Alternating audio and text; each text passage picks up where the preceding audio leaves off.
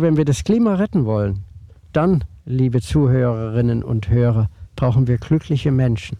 Wir brauchen keine Menschen, die durch Angst gelähmt sind. Wir brauchen Menschen, die mit Hoffnung in eine Zukunft schauen können. Herzlich willkommen bei Bernd Gerkens Podcast. Natur und Mensch sind meine Themen. Der Mensch entstammt einer ja Millionen Jahre langen Entwicklung in Ökosystemen, in Gemeinschaften der Tiere und Pflanzen. Und schließlich bildete er im Verlauf der vergangenen Jahrzehntausende jeweils menschliche Gesellschaften, in denen sich jeder einzelne unserer Vorfahren zu behaupten hatte und dies auch gelang, sonst wären wir heute nicht hier. In diesem Sinne möchte diese Podcast-Serie ermutigen.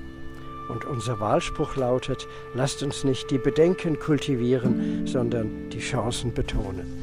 Ich freue mich, dass Sie dabei sind und hier geht's zur neuen Folge. Ja, guten Tag, liebe Freunde. Ich habe mich heute auf ein Thema eingestellt, das wir bestimmt noch mehrfach betrachten müssen. Es ist eines, was unsere Zeit außerordentlich aktuell und bedeutend macht. Denn man hat unsere Zeit seit einigen Jahren als eine des Klimawandels bezeichnet. Und ich glaube, jeder von uns muss erkennen, dass es diesen Klimawandel gibt und dass dieser Klimawandel ganz wesentlich durch den Menschen beeinflusst ist. Ich muss von Beeinflussung reden, weil wir einfach nicht vergessen dürfen, dass nicht erst seit der Eiszeit das Klima sich sehr häufig gewandelt hat, sodass wir eine nacheiszeitliche Wärmeperiode hatten und auch relativ kühle, wolkenreiche, regenreiche andere Phasen. Seit der Entstehung der Erde ist das Klima wechselhaft. Mit Klimawandel haben wir mit Sicherheit in extremem Maße zu tun gehabt, als vor etwa 400 Millionen Jahren sich auf den Kontinenten Sümpfe mit Pflanzen und schließlich Wälder bildeten. Wälder, die dann in der Carbonzeit Steinkohle lieferten oder bildeten, die wir dann heute abbauen.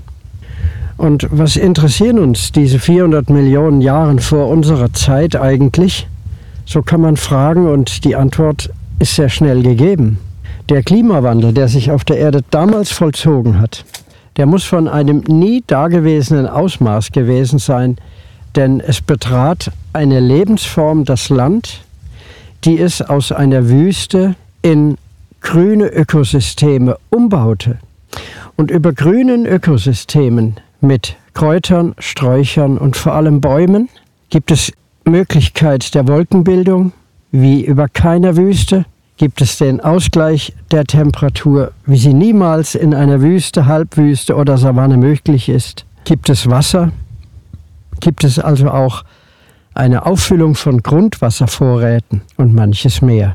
Überhaupt erst durch diese Vegetation wurden die Kontinente besiedelbar, konnten die Lebensgemeinschaften der Tiere und Pflanzen entstehen, in die dann schließlich auch der Mensch eintrat in seinen Vorformen 50, 40, 30 Millionen Jahre alt. Mit einer solchen geschichtlichen Betrachtung sollen wir durchaus uns den Klimawandel anschauen. Und ich höre hier und da Stimmen, die mir sagen, du, wenn du so anfängst, es ist derart dramatisch, es ist derart drastisch und gefährlich, wie kannst du noch so ruhig davon reden? In dem, was ich bis jetzt gesagt habe, steckt eine entscheidende Aussage. Sollte ein Organismus auf die Idee kommen, die Errungenschaft aus der Devon- und Carbon- und Permzeit vor 400 bis 300 Millionen Jahren rückgängig zu machen, dann muss er mit einem Klimawandel in dieser Art von nie ausgedehntem Ausmaß rechnen. Und das ist leider nicht irgendeine kann- oder konjunktivische Erzählung, sondern das ist genau das, was wir machen. Ich möchte aber ehe wir möglicherweise dann doch auf Panik schalten, eine weitere geschichtliche Betrachtung hinzufügen. Die Zeit sollen wir uns einfach mal nehmen. In der Zeit des Erdmittelalters herrschten die Saurier. Kinder sind begeistert, was es für wunderbare Saurier gab. Es gab übelste Räuber, Aasfresser, Eierklauer und es gab Pflanzenfresser in großen Mengen. Das Ganze damals vor, sagen wir mal, 200 Millionen Jahren, das sah aus wie eine Serengeti, aber eben mit großen Echsen. Die fossilen Befunde zeigen, dass wir damals sehr viel Savanne hatten. Da sich diese Savanne offener darstellte als beispielsweise die karbonischen Regenwälder, müssen wir davon ausgehen, dass auch der Übergang in diese Saurier-Savanne einen Klimawandel bedeutete. Und wenn wir das noch einen Moment weiter fortspinnen, ins Tertiär gehen, dann wissen wir, dass dort die ab ungefähr 60 bis 50 Millionen Jahre dominierenden, ziemlich geschlossenen Wälder durch neuerlich große Weidetiere geöffnet wurden, nur waren das diesmal Säugetiere. Das waren Elefanten, Nashorn, Pferdeartige, Hornträger.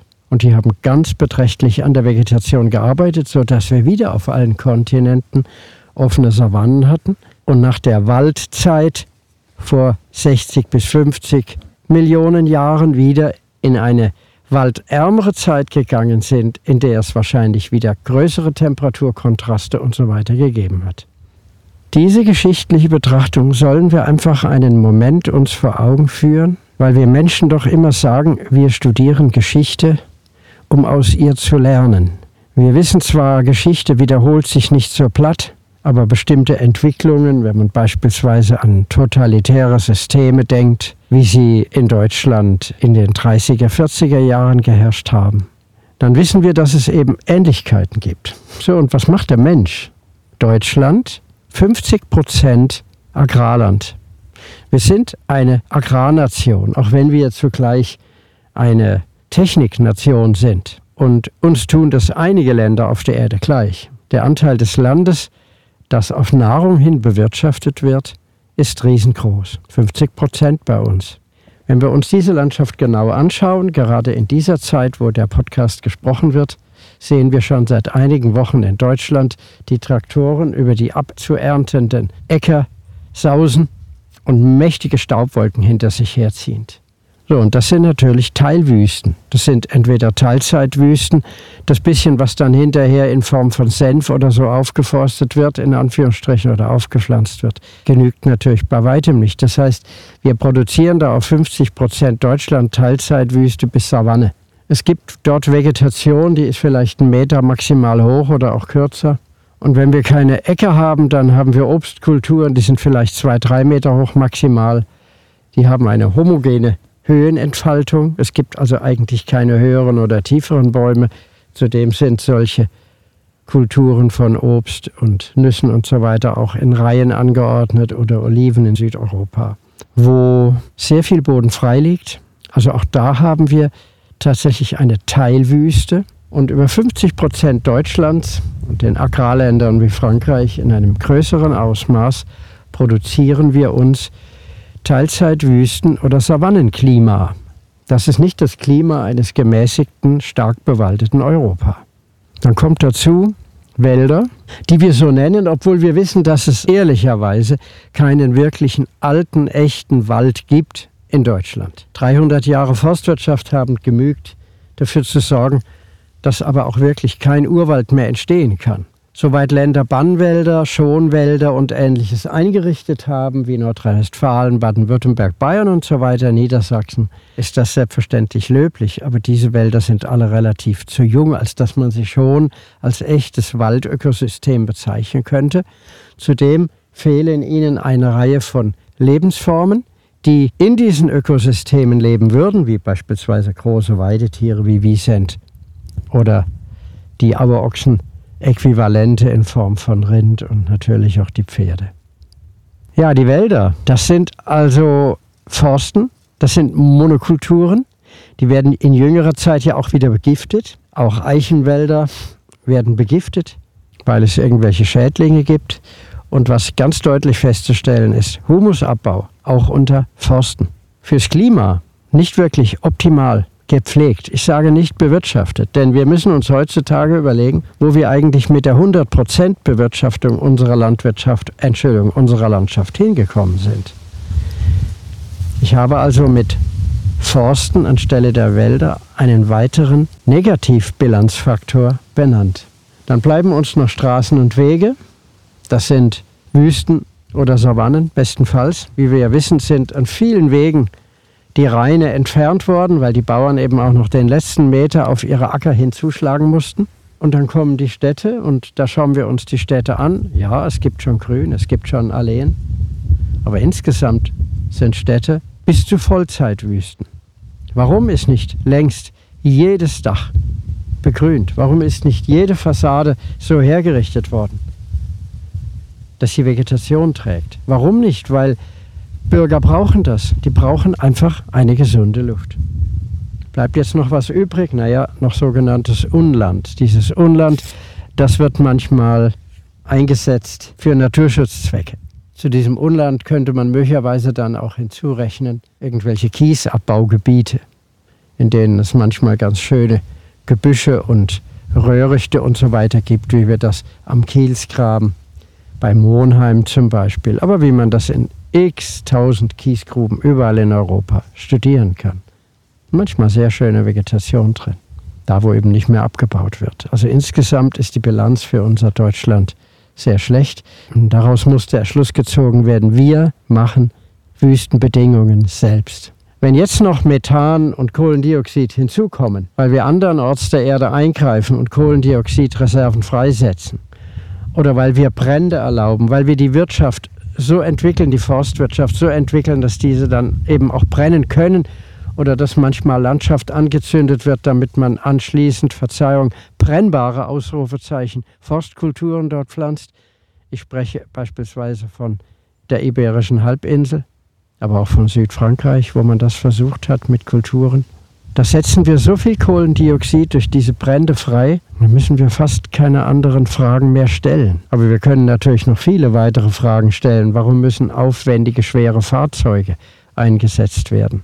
Und ich fasse mich da selbst an der Nase, bezogen auf die Flugzeuge, in denen ich seit vielen Jahren auch immer wieder saß. Das Einzige, was ich mir dann zugute rechnen kann, ist, dass ich hier in der Gegend in Südeuropa ein Modell entwickle, aus dem hervorgeht, dass die Landschaft fruchtbar ist. Und mit 180 Passagieren sitzt einer im, im Flugzeug, der einen Garten gegen extreme Trockenheit und so weiter entwickelt und er wird immer besser. Die Konsequenz aus dieser Mitteilung lautet sehr einfach.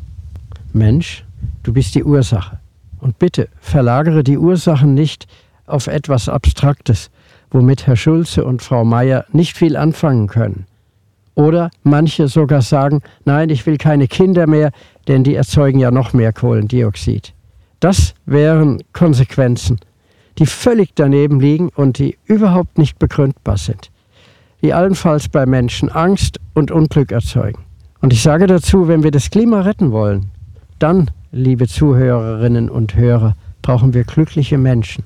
Wir brauchen keine Menschen, die durch Angst gelähmt sind. Wir brauchen Menschen, die mit Hoffnung in eine Zukunft schauen können.